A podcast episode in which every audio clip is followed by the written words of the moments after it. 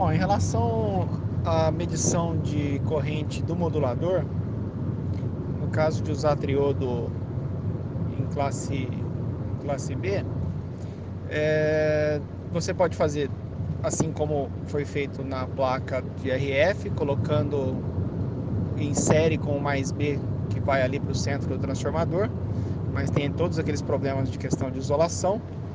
Ou o que eu acho mais simples é colocar no cátodo das válvulas.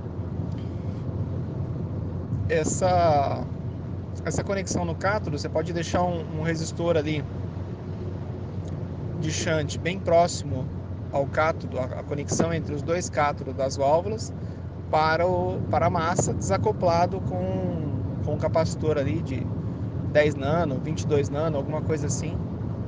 E pode ser um capacitor para baixa tensão, porque ali a tensão vai ser realmente bem baixinha. E, e adequar o resistor à corrente que, que vai demandar dessas, dessas moduladoras. É Nesse caso, ele vai ler a corrente de grade e a corrente de placa ao mesmo tempo, mas isso não vai ser um inconveniente, porque essa é uma medida mais relativa para você é, saber se está modulando realmente e verificar se você não está sobremodulando, alguma coisa assim.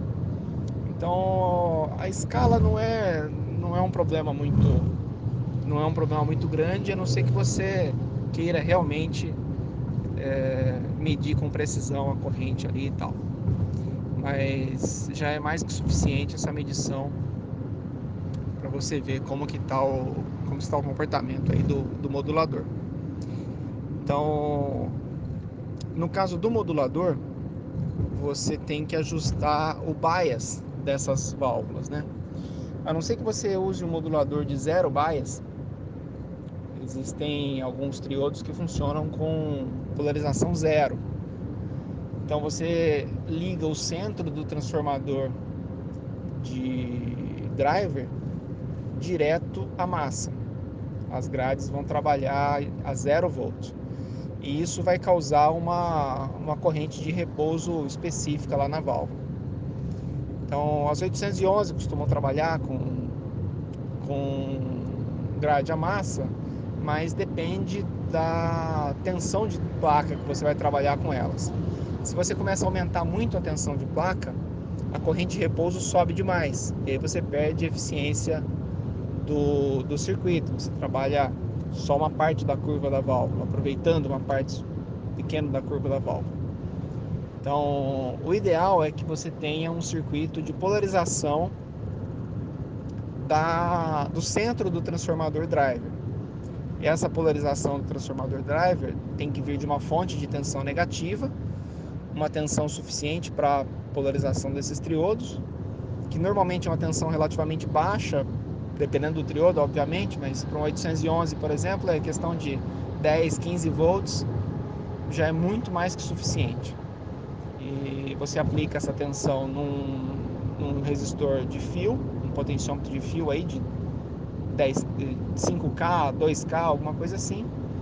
E o cursor do potenciômetro vai até a, o centro do transformador, desacoplado para a massa por um, por um capacitor ali entre 1 e 10 nano.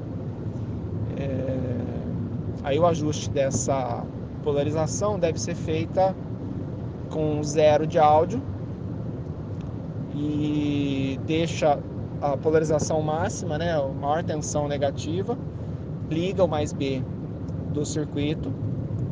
É, é importante que já tenha carga no circuito, no, no lado do secundário do transformador de modulação, para evitar que caso entre algum áudio, algum ruído ali, você não tenha problema de faiscamento por impedância muito alta na saída do, do transformador de modulação.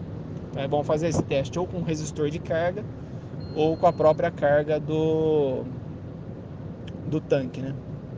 Falar em tanque, meu tanque de combustível aqui acabou de acender a reserva, tem que parar aqui para abastecer.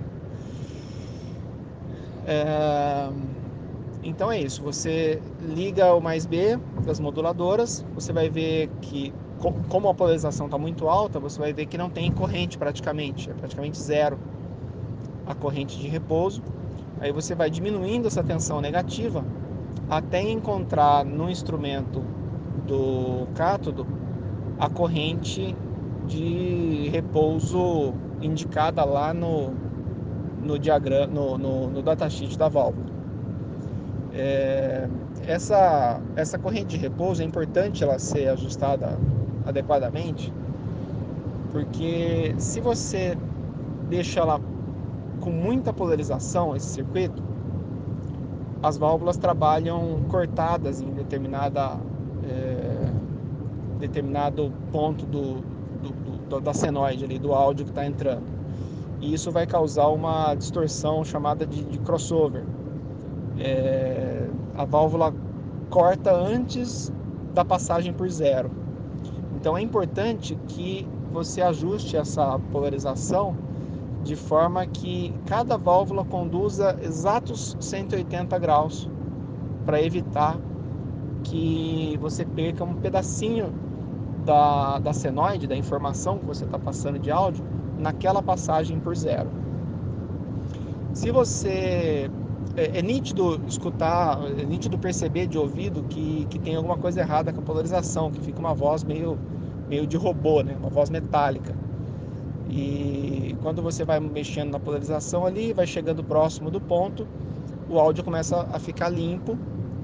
E se você passa muito do ponto, você só vai estar tá jogando potência de corrente contínua fora, né? Que a corrente continua subindo, a eficiência do amplificador cai e você não tem nenhum ganho em qualidade de áudio. Então, o ponto ideal é aquele onde tem a corrente indicada no no datasheet ou aquela que você não percebe mais nenhuma distorção por crossover no modulador, ok?